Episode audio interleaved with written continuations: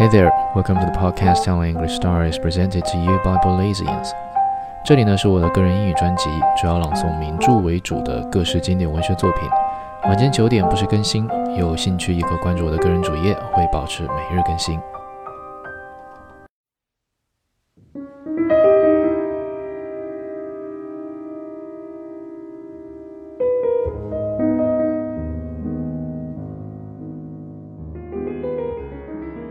The Moon and Sixpence, Volume 56.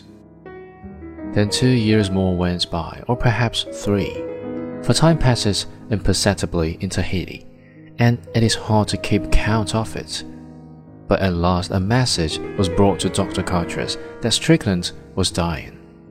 Ata had waylaid the cart that took the mail into Papeete, and besought the man who drove it to go at once to the doctor but the doctor was out when the summons came, and it was evening when he received it. It was impossible to start at so late an hour, and so it was not till next day, soon after dawn, that he set out. He arrived at Taravao, and for the last time tramped the seven kilometers that led to Ata's house.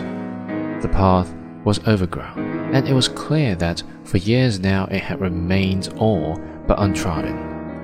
It was not easy to find the way.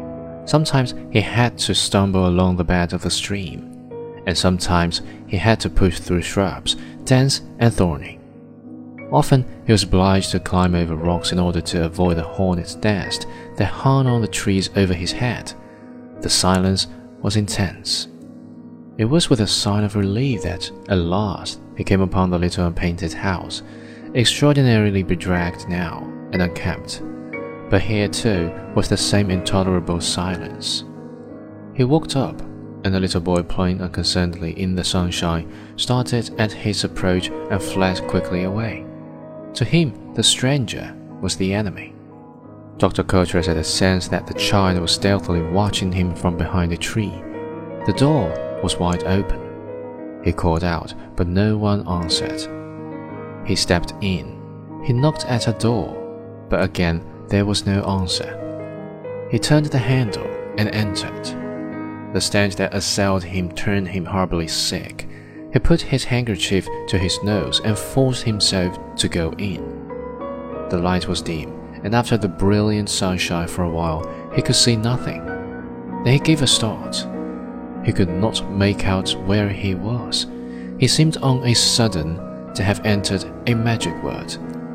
He had a vague impression of a great primeval forest and of naked people walking beneath the trees.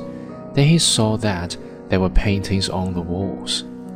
Mon Dieu, I hope the sun hasn't affected me, he muttered. A slight movement attracted his attention, and he saw that Ata was lying on the floor, sobbing quietly. Ata, he called. Ata! She took no notice. Again, the beastly stench almost made him faint, and he lit a cheroot. His eyes grew accustomed to the darkness, and now he was seized by an overwhelming sensation as he stared at the painting's walls. He knew nothing of pictures, but there was something about these that extraordinarily affected him. From floor to ceiling, the walls were covered with a strange and elaborate composition. It was indescribably wonderful and mysterious. It took his breath away. It filled him with emotion which he could not understand or analyze. He felt the awe and the delight which a man might feel who watched the beginning of a word.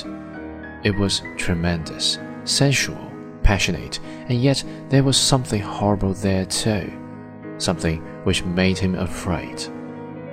It was the work of a man who had delved into the hidden depths of nature and had discovered secrets which were beautiful and fearful too.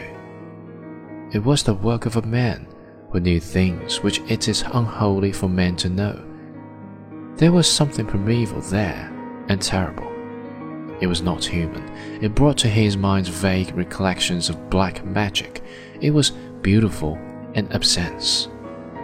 Mon Dieu, this is genius. The words were wrung from him, and he did not know he had spoken. Then his eyes fell on the bed of mats in the corner, and he went up, and he saw the dreadful, mutilated, ghastly object which had been Strickland. He was dead. Dr. Coutras made an effort of will and bent over that battered horror. Then he started violently, and terror blazed in his heart, for he felt that someone was behind him. It was Ata. He had not heard her get up. She was standing at his elbow, looking at what he looked at. Good heavens, my nerves are all distraught, he said. You nearly frightened me out of my wits. He looked again at the poor dead thing that had been man, and then he started back in dismay. But he was blind. Yes, he had been blind for nearly a year.